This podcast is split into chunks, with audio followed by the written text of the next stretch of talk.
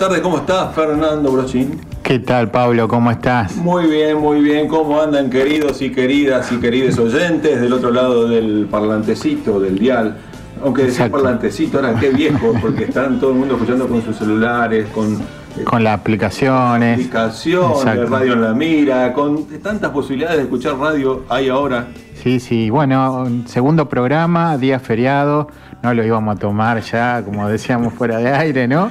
Sí, sí, ya el segundo día tomarse el feriado. No, seguro. eh, No, no quedaba bien. No quedaba No. bien, pero además tenemos un compromiso con nuestros oyentes. Exacto. No significa que el próximo feriado que caiga el lunes tampoco se va a Y viste que en general los lunes son días de feriados puentes y esas cosas. lo, lo bueno de que sean días feriados también es que la gente está en su casa, un poco más tranquila, escuchándonos. Tienen menos pretexto, menos excusa. menos excusa, porque si no, no, que tuve que llevar a los chicos, que Exacto. tuve que venir. Acá no, se queda ahí, preparó el mate, tipo 7 menos cuarto, para alargar a escuchar ahora Caleidoscopio 877, el programa que está sonando en este momento en la radio. Lo que sí no vinieron, viste, son los gente que contraté para que aplauda. Eso no pudieron venir. Eh, no. también no, la- no le iba a hacer venir. No sé, hay que pagarle doble hoy. Exactamente. Pero bueno, también tenemos gran, grandes. no- Llegaron, los, llegaron hasta ahora. Bueno, acomodalo un poquito, Mauricio, nuestro operador, acomodalo, que mantenga la distancia social, por favor, y que si pueden ser que aplaudan. Este. Vamos, vamos. Muy bien. Con un poco de tardanza, pero. Vamos, vamos, sepárense un poco, por favor. Ahora vamos a hacer que vuelvan a aplaudir, porque que vengan a aplaudir una sola vez.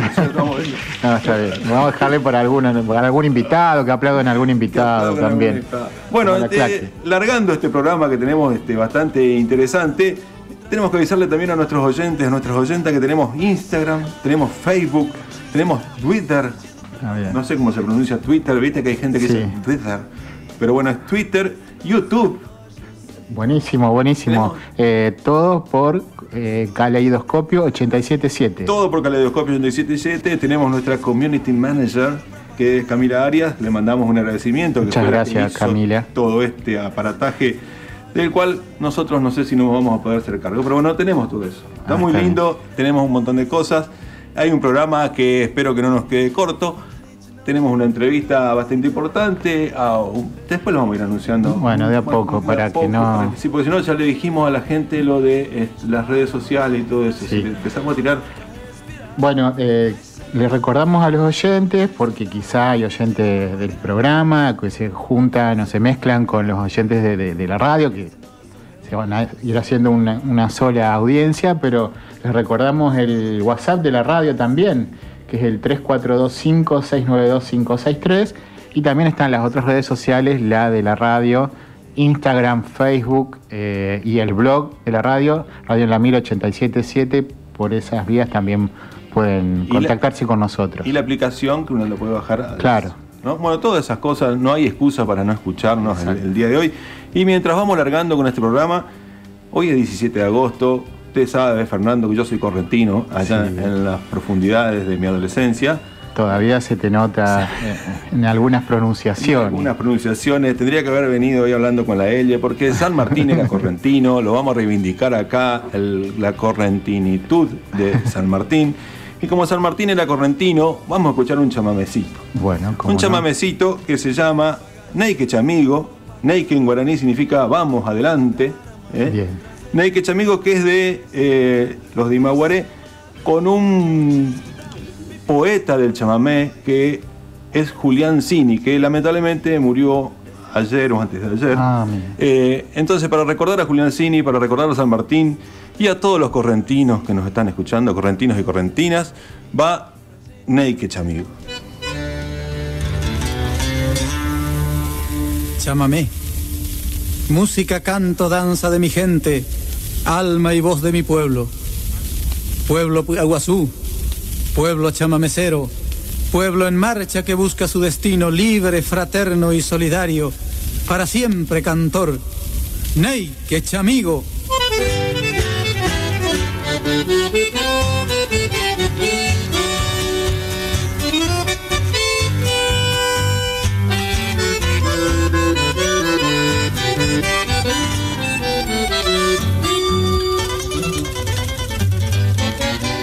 Carro de mi paciencia, alento pero seguro, la huella de la experiencia me fue mermando el apuro. Mi grito juega en el viento, libre macho y divertido. Si es la voz del sentimiento, no importa que esté prohibido.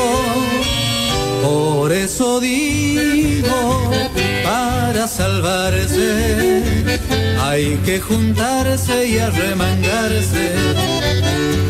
Que amigo, si haces memoria vos sos testigo que nuestra gloria es hacer historia. Que amigo.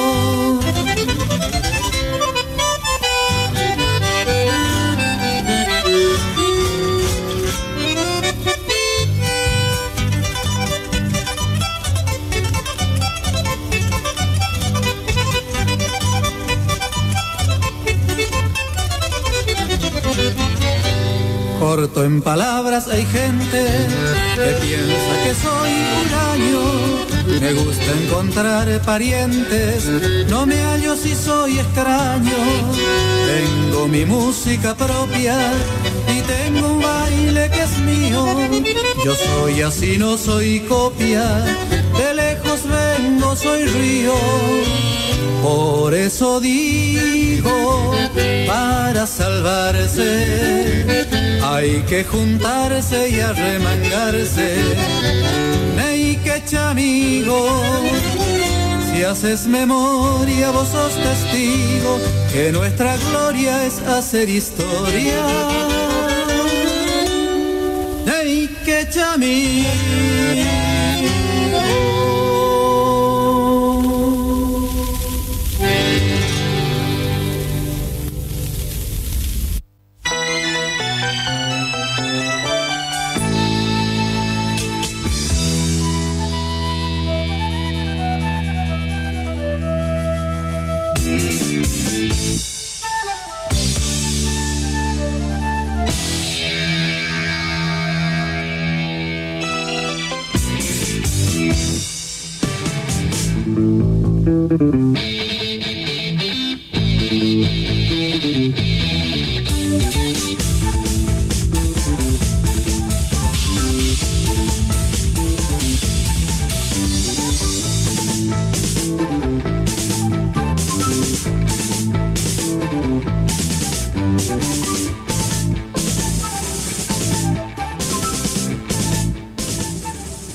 Segundo bloque, segundo bloque de Caleidoscopio 87.7, 7 y cuarto de la tarde, cuarto. 7 apenitas ahí pasada. Venimos bien con el horario. Venimos bien, dentro de los márgenes establecidos y estamos, ya está nuestro columnista este, de todos los lunes. ¿Cómo anda Francisco? Francisco Nazi. Hola, ¿qué tal? ¿Cómo va? están? ¿Todo bien por acá? ¿Ustedes? Pero muy, Hola Francisco. muy bien, muy bien acá. Este, ahí te pusimos ya tu cortina de Jetro Tool para que vaya sonando. Nuestro operador es fanático de Jetro Tool, así que está muy contento eh, de esta música. Y bueno, no sé qué nos. Eh, ahora vamos, vamos a poner un poquito más de la cortina y ya dejamos, te dejamos por la columna. ¿Qué tema vamos a estar hablando hoy, Francisco? Perfecto. Hoy, hoy nos vamos a ocupar de mitología nórdica, nos vamos a ocupar de un mito sobre Odín, así que manda la cortina nomás. Bueno, vamos.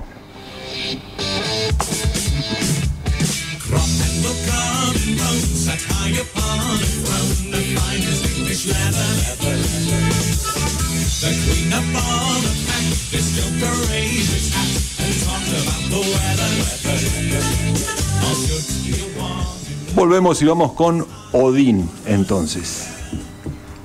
Bien, Escuchamos, Francisco. arrancamos entonces. Bueno, Sí, sí. Perfecto. Bueno, como dije antes, hoy vamos a hablar de. Nos vamos a adentrar en las tierras del norte europeo. Vamos a hablar de Odín o Wotan, como también se lo conoce, que es un dios tanto de los pueblos germánicos como, de los pueblos germánicos, perdón, como de los pueblos nórdicos, eh, que ya bueno, se puede rastrear su origen desde los contactos de los pueblos germánicos eh, con lo que es el Imperio Romano, ya por el siglo II antes de Cristo. Eh, y bueno, vamos a hablar un poco de justamente Odín, que es considerado, como decía, el principal dios de la, mito- de la mitología nórdica. muchas veces aparece representado como eh, un viejo barbado con sombrero y bastón, que luego sería la inspiración de Tolkien para eh, crear a su famoso personaje Gandalf, ¿no? Del Señor de los Anillos. Ajá. Así que bueno, lo principal es, para hablar es como que, como en muchas otras religiones, eh, Odín es un dios complejo, que posee diversas características, entre las cuales podemos encontrar, bueno, que se trata de un dios de la victoria, de la casa, de la magia, la poesía y de la sabiduría.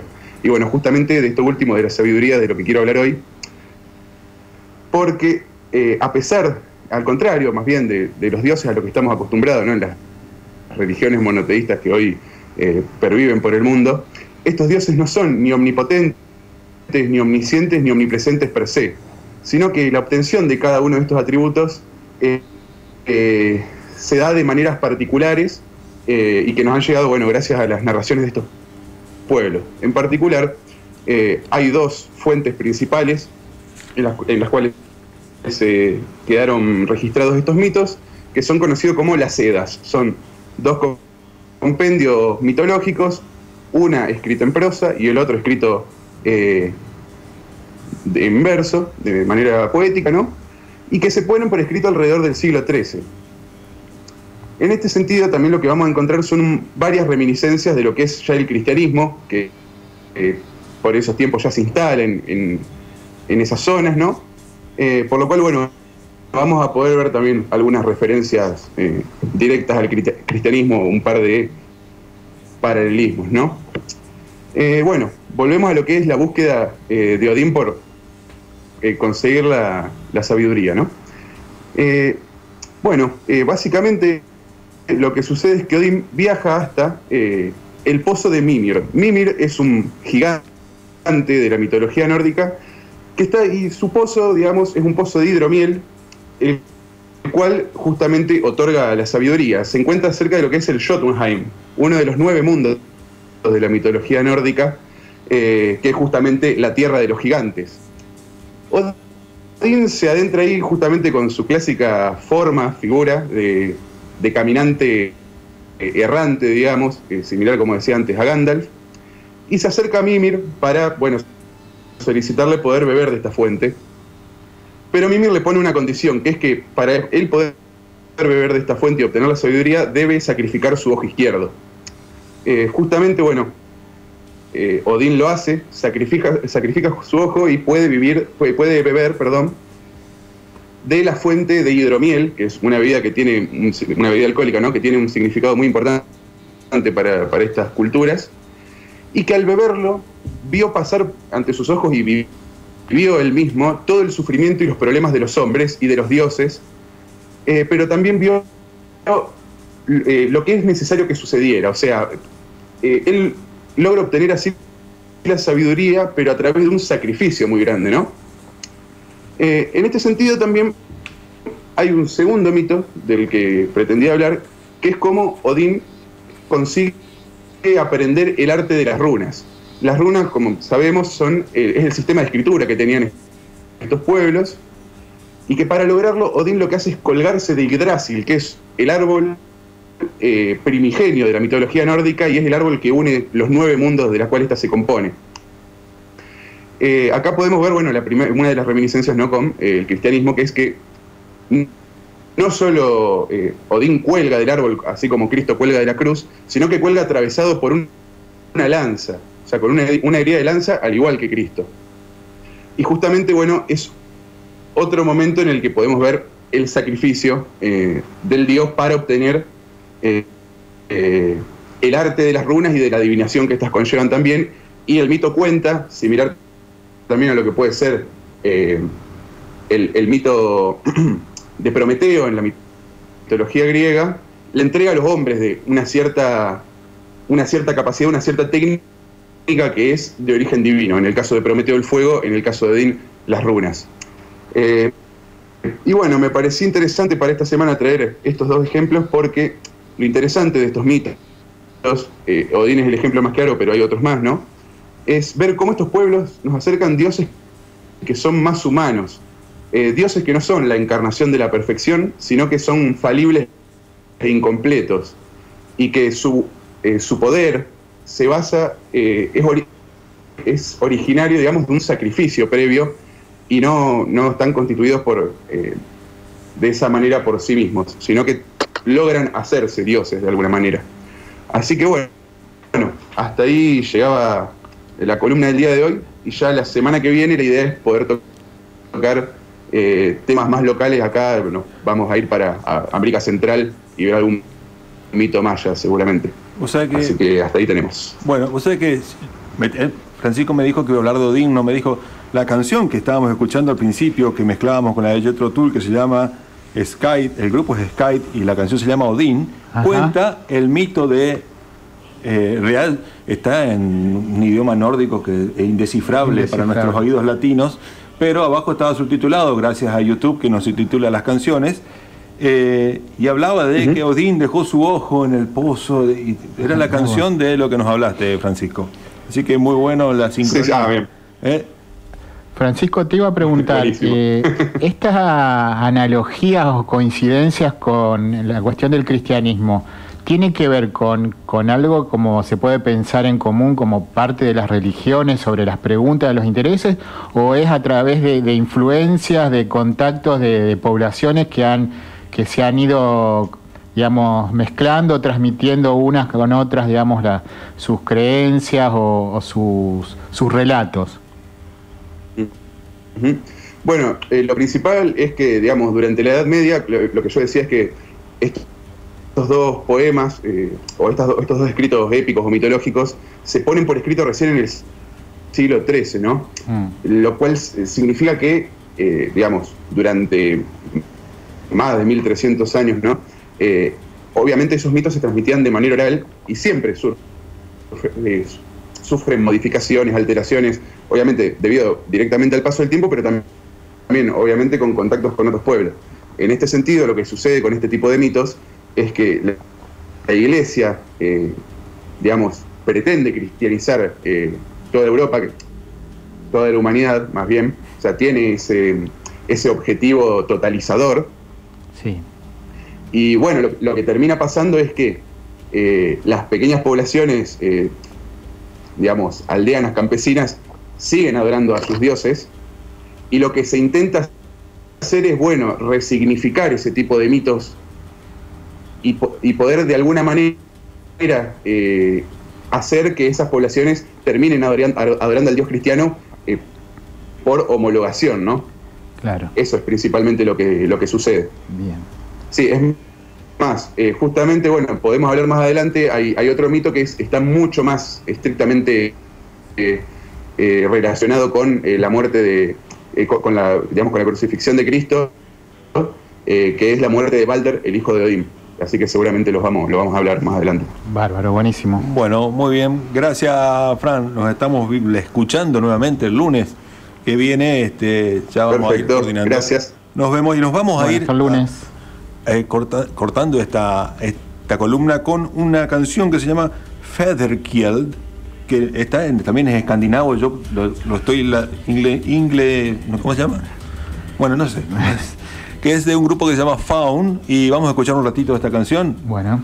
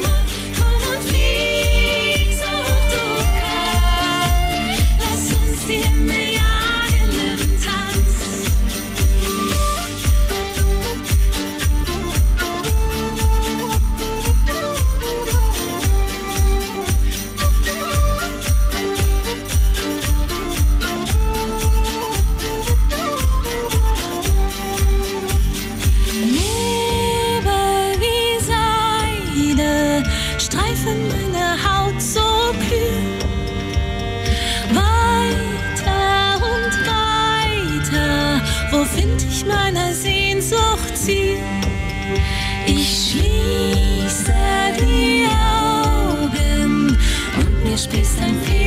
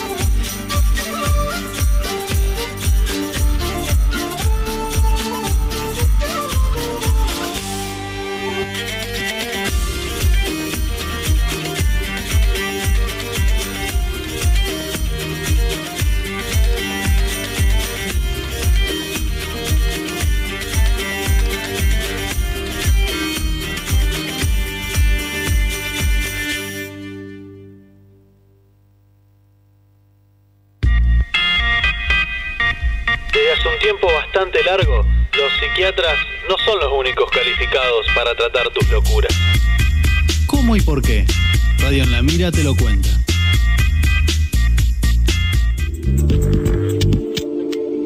Aquí no hay vuelta que darle. No hay cura ni a nivel individual ni a nivel social que no incluya necesariamente la formación de un poder colectivo efectivo para poder recuperar el poder perdido de la propia individualidad. No hay cura ni a nivel individual ni a nivel social que no incluya necesariamente la formación de un poder colectivo efectivo para poder recuperar el poder perdido de la propia individualidad. Porque la formación de ese poder colectivo implica ya, por su solo conglomerarse, objetivar la disminución real del poder represor que se nutre de las propias fuerzas que son las nuestras. León Rosichner, Freud y el problema del poder.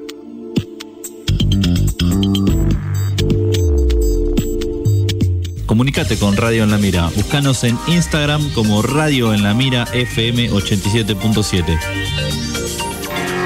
Batas blancas, pastillas, drogas e internación prolongada. Abandono, sujeción y chaleco de fuerza. Cosas del siglo pasado. Algunas siguen vigentes. ¿Cuáles? ¿Cómo y por qué?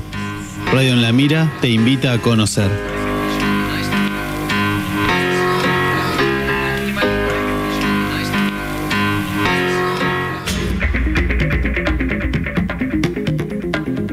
Radio en la Mira estas palabras nos quedaron grabadas. Yayo González, músico. Te, te soy honesto, la música antes era muy difícil. O sea, hablábamos de Armstrong o cualquier gran músico de los históricos de- del jazz tradicional o mismo las orquestas de tango. Eran músicos que tenían un poder de ejecución, un, un rigor eh, técnico que hoy en día se ha perdido porque hoy se graba de diferentes maneras, más relajado, puedes pinchar, puedes editar, ha cambiado todo. No es ni mejor ni peor. Imagínate que cuando entraba una orquesta a tenían un tiempo determinado, era carísimo y los músicos se preparaban mucho para esa grabación, para poder ejecutarlo en una primera o segunda toma. Bueno, hoy en día la verdad que la música es un poquitito más relajada, hay que ser honesto. Radio en la Mira. Palabras que quedan en el aire. Salud mental. Salud mental. ¿Qué es? Radio en la Mira. Cita fragmentos, pasajes, citas, que nos definen qué es salud mental. Los cuidados de la salud forman parte de los modos en que una sociedad concibe y trata a los individuos. La medicina no puede ser comprendida como conocimiento de las enfermedades, separada de los valores de vida y bienestar que promueve. Este pasaje del nivel de padecimiento individual y respuesta médica a una comprensión del bienestar social y una respuesta política abarcativa caracterizó lo que dio en llamarse medicina social. En salud mental, el pasaje fue del mismo tipo. Romper la frontera de una ideología de la enfermedad mental en el individuo a una intervención preventiva más abarcativa sobre las condiciones sociales del bienestar psíquico. Romper la frontera de una ideología de la enfermedad mental en el individuo a una intervención preventiva más abarcativa sobre las condiciones sociales del bienestar psíquico.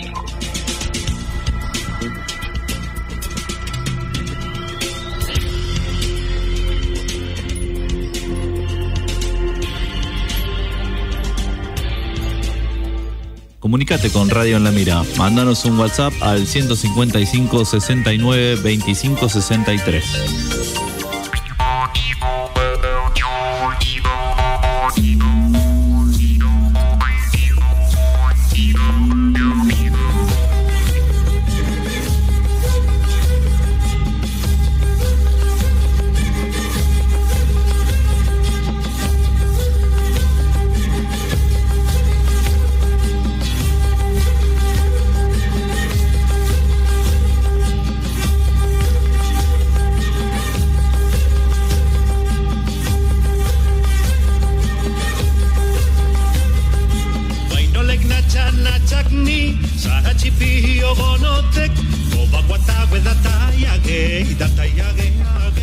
Seguimos bloque número 3 de Caleidoscopio 877.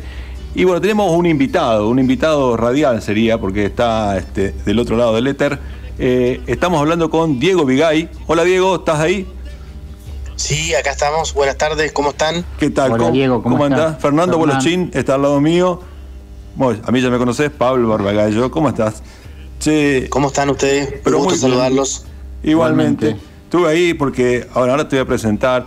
eh, Diego Vigay es correntino también, porque hoy como estamos en la el día de San Martín, ¿no es cierto, Diego? Estamos hoy casi... Sí, sí, tenemos, somos de Paso Los Libres y bueno, tenemos Yapeyú muy cerca, así que este, te- hemos tenido esa suerte de nacer cerca de- del lugar donde nació el general San Martín, ¿no? Y, y en la secundaria íbamos caminando hasta Yapeyú, este, hacíamos una peregrinación, porque Gonzalo Martín en Corriente es algo muy importante, ¿no? como el gauchito Gil más o menos. No sé, no sé Diego, si estás de acuerdo. No bueno. solamente en corriente. Sí. eh, pero bueno, está bien que se sientan orgullosos y que alarden de. De cierto sanmartinianismo. exacto. Bueno, Diego Vigay. Ahí con. ¿Eh? Sí, Diego. Con Paso Los Libres, nosotros teníamos la tradición con todas las escuelas del lugar de hacer una caminata días previos, el 17 de agosto, 70 kilómetros, que nos llevaba entre un día, un día y medio, y era como un homenaje a San Martín hacer esa, esa caminata que era un sacrificio importante, ¿no?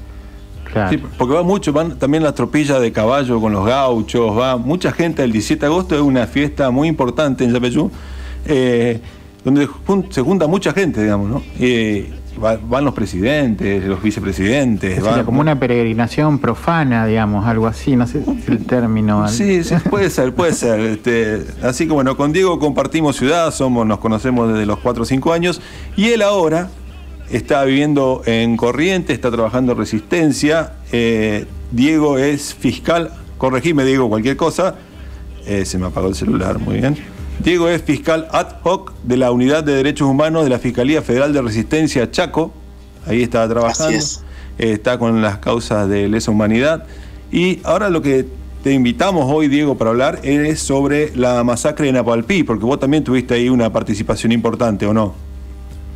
Sí, sí, bueno, este, en algunas jurisdicciones de la justicia federal de la Argentina, como es el caso del Chaco y de Formosa, se, llevan adelante distintas causas por crímenes de lesa humanidad, de lo que se puede conocer como el genocidio indígena en la Argentina. y puntualmente las causas tienen que ver con la masacre de Napalpí en el año 1924, en lo que era territorio nacional del Chaco en ese momento, todavía no era provincia, fundamentalmente contra comunidades de los pueblos Com y Mocoy. Y la otra causa, que tiene que ver con otra jurisdicción federal que Formosa, tiene que ver con una masacre contra el pueblo Pilagá, este, en lo que en ese momento también era territorio nacional de Formosa, todavía no era provincia. En los dos casos, las masacres estuvieron ordenadas por el Estado Nacional, ¿no? Ajá. Eh, para entrarnos, digamos, en lo de la masacre de Napalpí, ¿nos podés hacer un pantallazo? Digamos, porque no es algo que esté en los manuales ni se sepa demasiado, ¿no? No, no. Yo no lo había escuchado hasta que vos me no, no me lo mencionaste, Pablo. ¿Viste? Por ahí hacer un, un- un panorama de lo que fue eh, la masacre. Bueno, en, en lo que era el marco de- del, del genocidio indígena en la Argentina, eh, además de las campañas militares, hubo un momento en, a principios del 1900 donde se replantea este, eh, encerrar a determinadas eh, a determinados pueblos, comunidades indígenas en reducciones indígenas, ¿no? que eran eh, campos de determinada extensión. eh, se crearon alrededor de 10 en todo el país. La reducción de Napalpí se creó en el año 1911. Este, en la reducción en Napalpí había alrededor de una población de mil indígenas entre Com y Mocoy. Este, y eh, no podían salir de esa reducción ¿no? Eh, para la caza y la pesca, que era su actividad principal. Tenían que dedicarse exclusivamente a un trabajo esclavo que tenía que ver con el obraje y con la cosecha de algodón. Le pagaban con vales, con mercadería eh, vencida, con ropa usada. Y en ese marco es que en el año 1924 se da una huelga muy importante de los trabajadores indígenas en la reducción Napalpí, fundamentalmente reclamando poder sobrevivir, ¿no? Porque estaban en una situación eh, muy crítica, muy dantesca de, este, de, miseria. Se morían por cuestiones de salud, por cuestiones de hambre y fundamentalmente pedían alimentación y, y salud en esa huelga. Esa huelga tuvo alguna instancia de, de- de algunos días, se, hizo, se instaló una toldería, prácticamente el 90% de la población de la reducción a Palpí participaba de la huelga.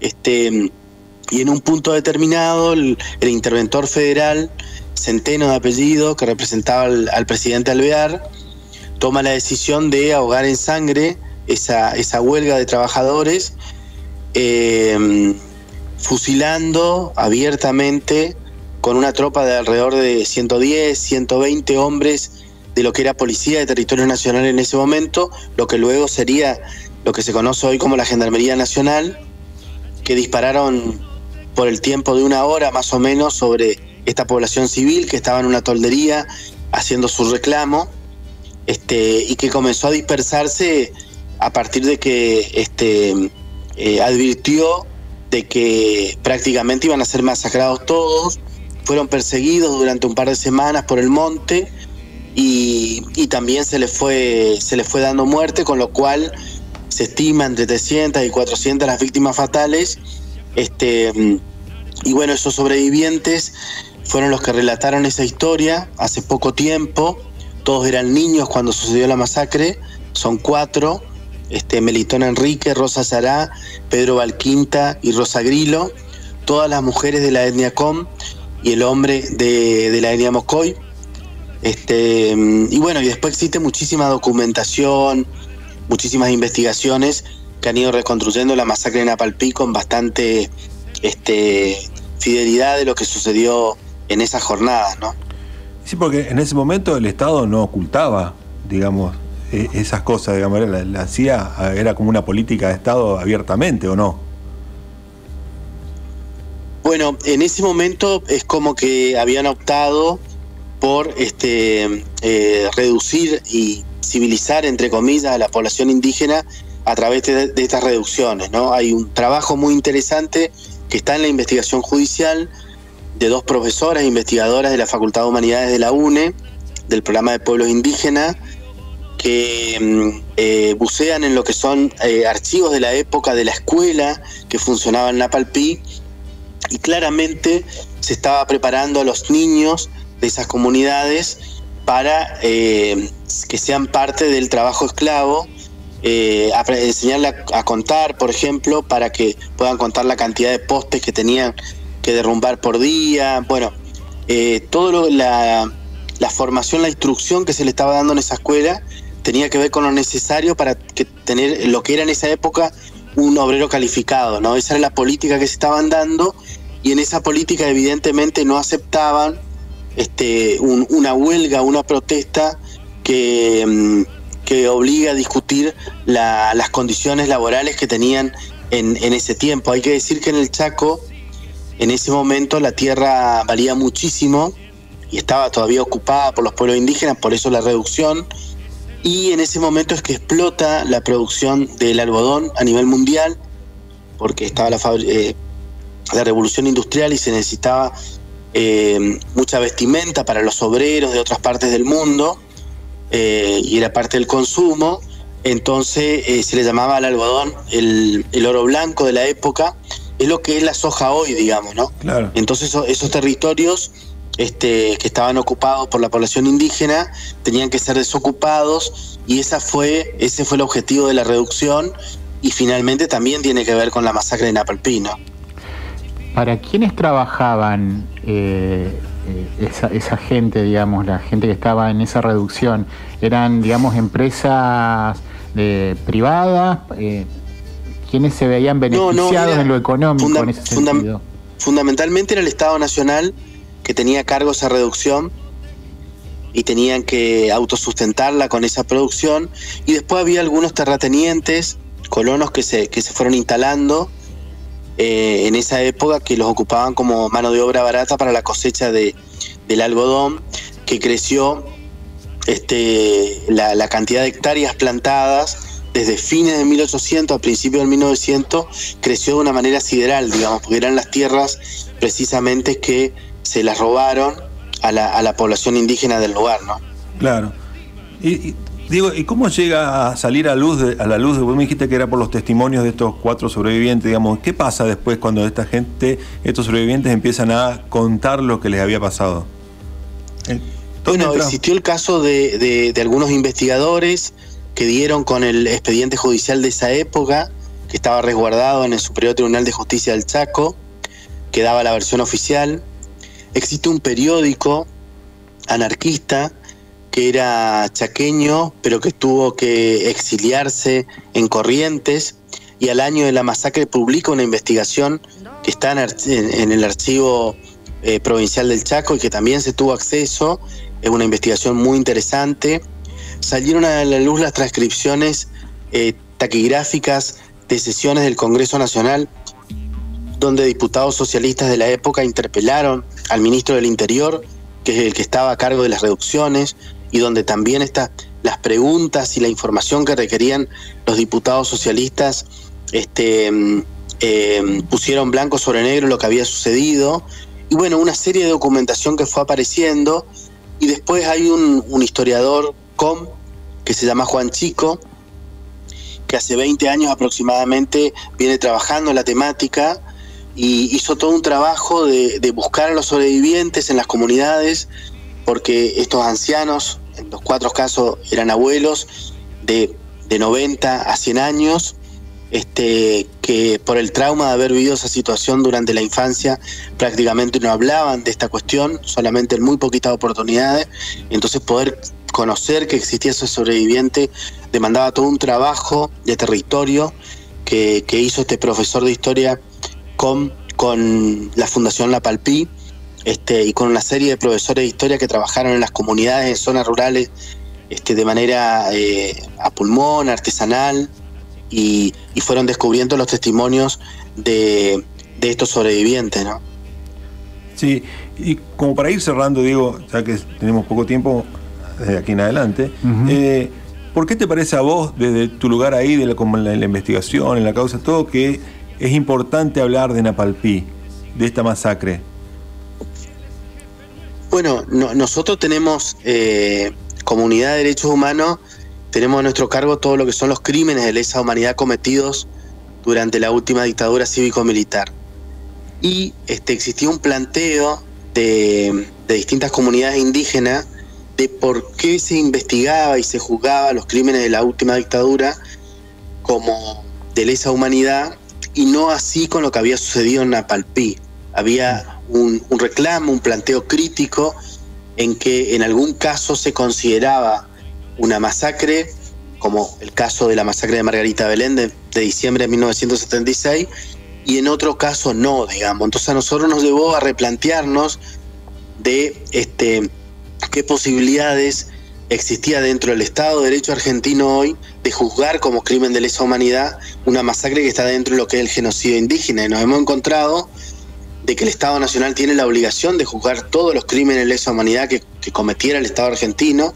Esa obligación la tiene entre la comunidad internacional por convenciones que ha firmado y que, que tiene que buscar la forma eh, dentro de lo que es su derecho, más allá de algún este, obstáculo procesal que se pudiera tener, como en este caso eh, es que no tenemos responsables para sentar en el banquillo a los acusados, porque están todos fallecidos quienes llevaron adelante la masacre en Apalpí por haber pasado 90 años, digamos, ¿no? Entonces, estudiando la cuestión, nos hemos encontrado que en los años 90, existiendo un obstáculo procesal para que la Argentina juzgue los crímenes de la última dictadura militar, se llevaron adelante juicios por la verdad, que son juicios sui generis, pero que tienen el, el objetivo de reconstruir la verdad y que se dicte una sentencia con este relatando esa verdad que se puede reconstruir porque hay un derecho a la verdad de las víctimas que también es parte del derecho argentino y del derecho internacional de derecho humano al cual accede la Argentina,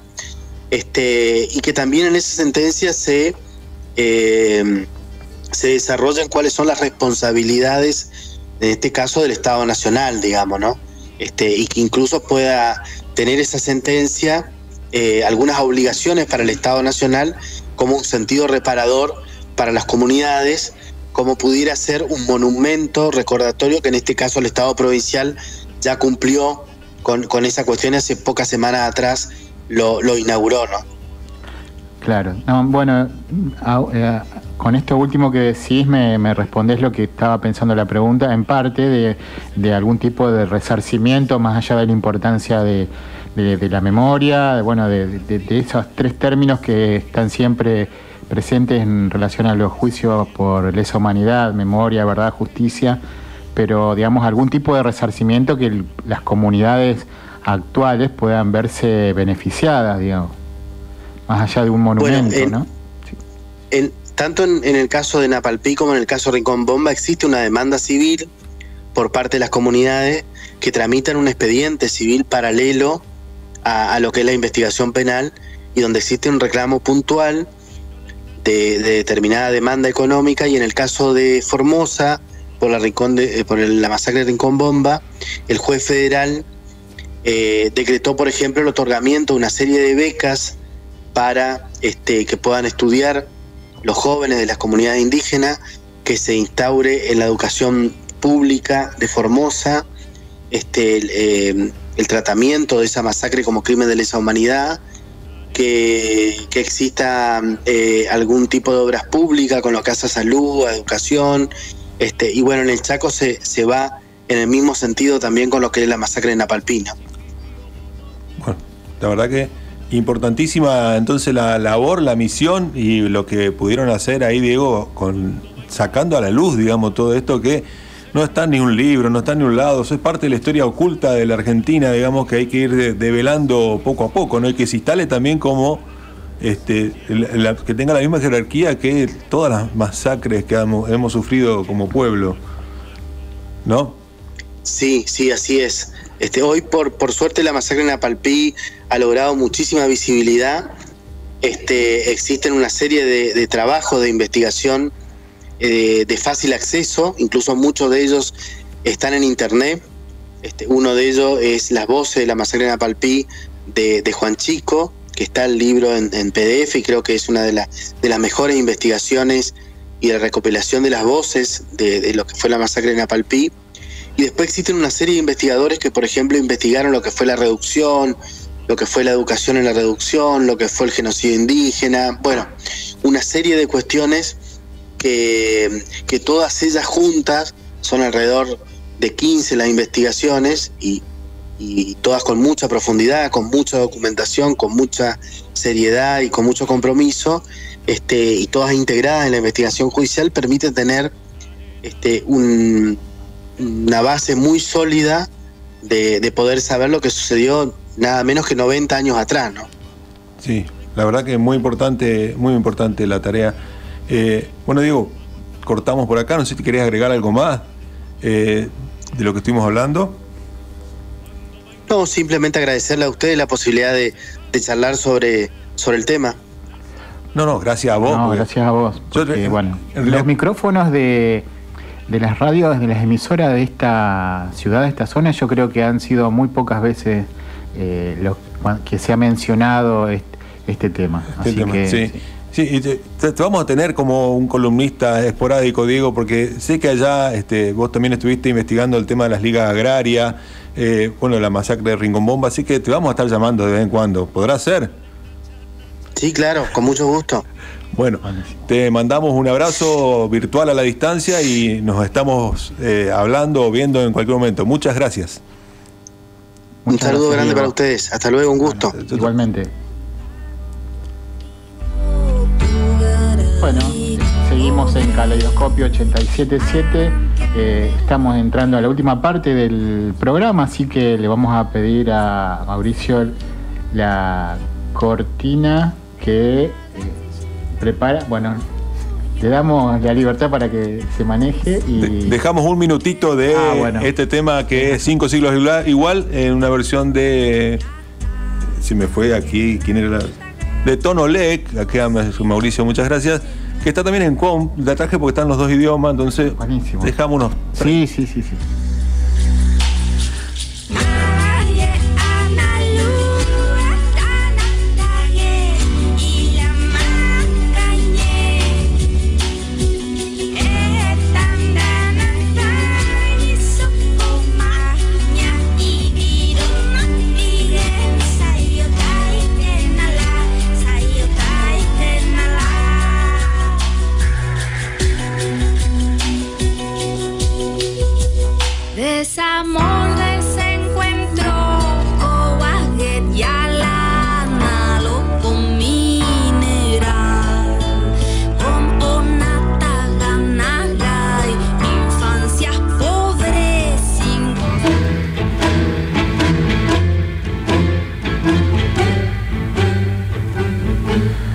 Bueno, inauguramos hoy en el segundo programa un nuevo bloque. Una, una vieja promesa.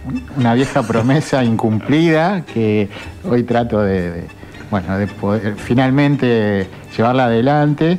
Eh, hablando de tango acá en esta emisora, tengo que hacerle, como pedirle permiso, podría decirle a los dos tangueros que tenemos acá en la radio, a Pichón y Cacho, eh, que tienen sus programas, que los invito a, los invitamos a que los escuchen eh, en, en el- en la semana, porque bueno, son eh, ellos realmente son los conocedores de tango.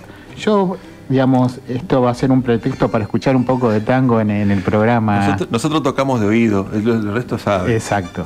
Eh, así que, pero bueno, eh, nos, nos aventuramos en hablar un poco de tango y en esta columna de hoy eh, la idea era, el pretexto para escuchar el tango que, después va a poner Mauricio es hablar de, uno de los tangos que realmente es muy conocido, eh, uno de los tangos que, ha marcado digamos, la década de oro del tango, porque se, compuso allá por la década del 40, en el 41, y estamos hablando del tango Malena, que tiene, bueno, tiene una historia particular, seguramente muchos la conocen eh, y otros no, la, recordaremos, que tiene que ver con la pregunta para quién fue escrita Malena. Eso, digamos, es como a lo largo de la historia, historiadores interesados en el tango se han intentado responder esa pregunta y hay como versiones que permanecen como posibles y ninguna, digamos, ha eh, tapado a la otra, podría decirse. Eh, eh, les recuerdo a, los oyentes que este tango Malena fue compuesto por, la letra es por Homero Mansi, seguramente en otros, en otros, en otras columnas vamos a hablar bastante de Homero Mansi porque es un ícono de, de la historia del tango, y la música es de Lucio de Mare. Eh, como decía, se compuso allá por el 41, cuando, eh, digamos, como decía, la década de oro del tango estaba empezando. Y eh, hay dos versiones. Una que el, poeta Homero Mansi se la compuso a, una cantante que María Elena Tortolero o Torterolo, incluso hay, hay diferencias. diferencias, de, digamos, que conoció cuando estaba volviendo a Buenos Aires de un viaje de México. eh, hay varias versiones que pudo haber sido en San Pablo, en Porto Alegre o en Río de Janeiro, que escuchó a esta cantante y que fue la por la que se inspiró para componer esa música. Eh, eh, esa, esa versión es bastante vigente, fue durante mucho tiempo como la oficial, pero digamos, eh, queremos mencionar la otra, a que también muchos historiadores, historiadores le han dado crédito, que es que eh, la, la que inspiró a, Homero Mansi fue eh, Nelly Omar, una conocida cantante de tango, también de la década del 40, que Homero Mansi había conocido unos años antes y que habían empezado, era un secreto a voces, que había una relación clandestina, si podríamos decir, porque bueno, eh, Nelly Omar estaba casada, si bien ella siempre después dijo que su matrimonio fue un fracaso desde los primeros momentos, pero bueno, eh, nunca, nunca se separó, nunca se divorció de su marido. Y bueno, Homero Mansi, por otro lado, de la misma manera. Entonces, bueno. eh, Ahora, con lo, con lo que dice la canción, ahora cuando la escuchemos, es alguien a quien la admiraba mucho, digamos. Realmente. ¿No es cierto? Porque es como una devoción la que Exacto. se expresa en la canción Por Malena. eso, por eso eh, las dos versiones como que eh, encajan. Por un lado, porque se decía que quedó cautivado por la voz de esa cantante, que, que incluso eh, la historia pone como posible que haya sido de origen santafesino, o chilena o santafesina, esta cantante de María Elena Tortolero Torterolo. Si era correntina, cerrábamos. Era- hubiese buscado quizá alguna para darle el broche de oro al programa de hoy, de la correntineidad, digamos. Pero, pero no. Entonces, eh, bueno, esta Nelly Omar en, en reportajes en el último tiempo, recordemos que Nelly Omar vivió hasta los 102 años, Sí. digamos, eh, y ella fue perseguida porque era muy amiga de Vita y tuvo que exiliarse después de, de la caída del, Del gobierno, 55, ¿no? del golpe del 55, se tuvo que exiliar y volvió un- muchos años después y como que tuvo un resurgir de su carrera en, en los últimos momentos de su vida, pero tenía una lucidez y estaba impecable, así que pudo disfrutar un poco del reconocimiento después de tantos años. Y Nelly Omar no dijo, sí, era yo. Exacto, dijo, yo soy Malena, digamos. Eh, hay muchos, si googlean, si ven, recorren YouTube, hay muchas entrevistas donde ella directamente, derecho viejo, dice, yo soy Malena. Eh, No se hable más del la versión que ella que dice es que eh, Mansi en México, escuchando a una cantante, el compañero, no recuerdo quién era, le dice, ¿a quién te hace acordar?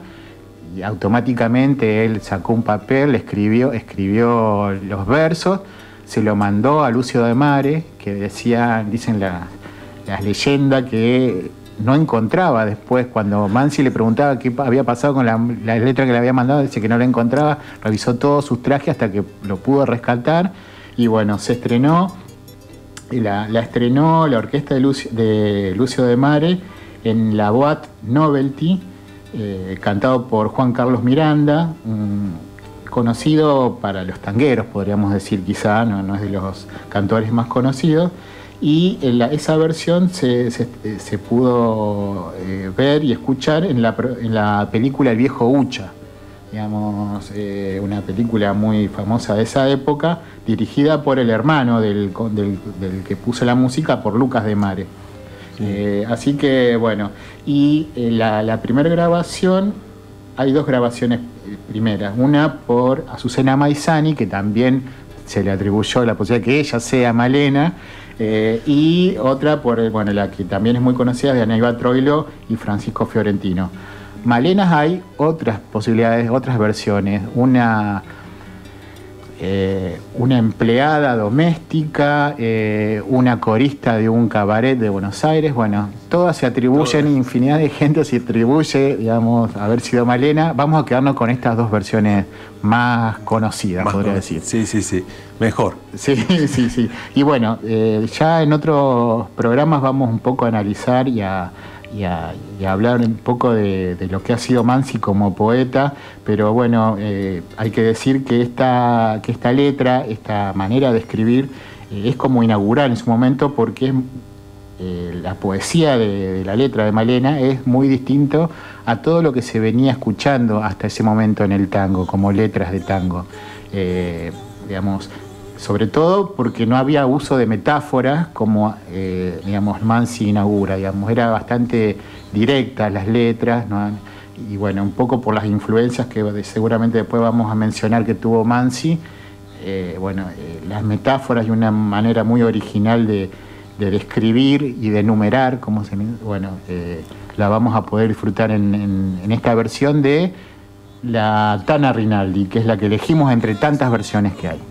Vamos a ver. que solo nombra cuando se pone triste con el alcohol. Malena canta el tango con voz de sombra.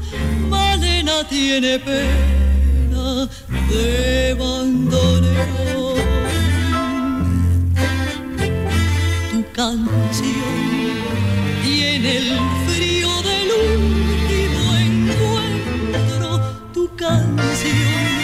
se hace amarga en la sal del recuerdo. Yo no sé si tu voz es la flor de una pena. Solo sé que al rumor de tus tangos, Malena, te siento más buena, más buena que yo.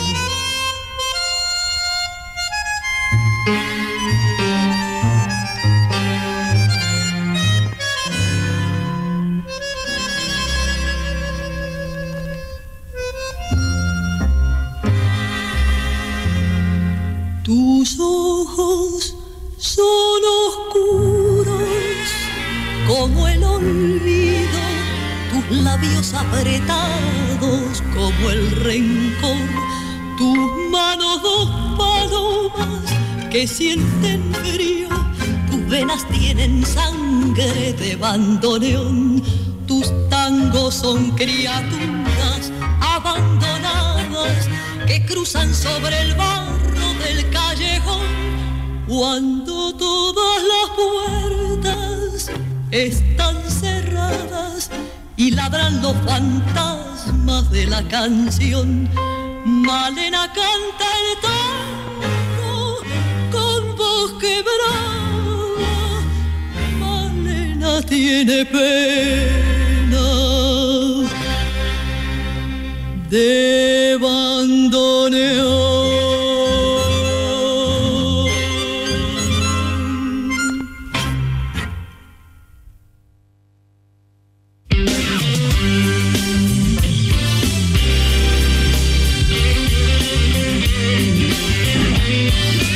Bueno, seguimos en Seguimos. Caleidoscopio 87.7. 7-7. Ya todo, es, todo esto que hay gente que por ahí no pudo escuchar van a estar subidos a las redes en algún momento de esta semana. ¿no? Eh, ¿no, no dijiste, Fernando, el nombre de tu sección? No, sí. Eh, eh, Moliendo tangos. Moliendo Tomado poco originalmente de un tango que me gusta mucho, que es el último organito, donde está conjugado en otro tiempo verba- verbal, dice molerá tango, el organito. Y bueno, me pareció una linda manera de, nombrar el, este, este bloque, un poco jugando que este organito que va a reproducir tangos de distintas épocas, con distintos temas, y además lo vamos a desmenuzar un poco dentro de nuestras posibilidades. Muy bien, una nueva sección que se suma a Caleidoscopio. Vamos a ver si está 87. todos los lunes. Bueno, iremos viendo. Viste que, que el tiempo es tirano en radio. Siempre quise decir eso, el tiempo es tirano en radio. Eh, tampoco nos, nos entra todo, que nos quedó un montón de cosas dando vuelta, porque bueno, la entrevista a Diego eh, fue bastante, Diego Vigay fue bastante interesante, se nos alargó porque el tema era muy este, atrapante. Eh, y se nos va al programa. Y aprovechamos que nuestros amigos de la bercería hoy, se- sí, ellos sí, merecidamente se tomaron el feriado y bueno, nos, nos metimos un poco en su horario. Nos, nos colamos, nos Sí, colamos. Así que le agradecemos a, Juan, Invasores a expulsados por. San Martín. Eh, Nosotros somos, deberíamos ser los re- realistas. Está bien. Este, che, bueno, terminando ya. Eh, Bien, bueno. 877, un programa que tuvo un poco de todo. Desde No. la lejana este, Europa de jazz nórdica hasta la profundidad del Chaco. Eh. Música eh, alusiva a todos. Jethro tuvo los Beatles, cha- eh, chamamé, música nórdica, música quom, de todo. No, nos pueden- no se pueden enojar Haciendo honor al nombre. Sí, exactamente. Caleidoscopio que, como ustedes saben, es ese aparatito que cuando uno gira va cambiando de colores y acá vamos cambiando de sonidos porque somos radio. Exacto. Eh, la semana que viene vamos a hacer un programa especial. Lo anunciamos ya acá. anunciamos. Porque se vienen los 100 años de la radio. Nosotros somos fervorosos defensores de los 100 años de la radio. Son el 27 de agosto. Así que vamos a ver si hacemos un programa especial sobre Bien. la radio. solamente. Perfecto. ¿Eh? ¿Cómo no? Y bueno, ya vamos a ir este, a- anticipando en las redes sociales las cosas que van viniendo. Bien. Seguramente en Radio La Mira el 27, propiamente dicho, haremos algo y después nos explayaremos bastante más eh, en el caleidoscopio del lunes próximo. El lunes próximo. Que va a ser, como vos dijiste, de dos horas, excepcionalmente. Excepcionalmente, vamos a, ver, vamos a ver si nos da el cuero para las dos horas. Vieron que como esos boxeadores que hacen primero tres rounds, después cuatro rounds. Y bueno, ahora nosotros vamos a ir viendo cuántos rounds nos, nos da este, el cuerpo. Mientras el cuerpo aguante. decimos. Está bien. Sí, bueno, nos estamos yendo, Fernando. Bueno, nos vamos a 20-10, despedir. Hasta el próximo lunes. Hasta el próximo lunes, nos vemos. Muchas Suerte gracias Mauricio Sabarino que estuvo en la consola. en la consola. Y bueno, Fernando Borachín, Pablo Barbagallo. El lunes que viene nos vemos y nos vamos con los Beatles. Perfecto.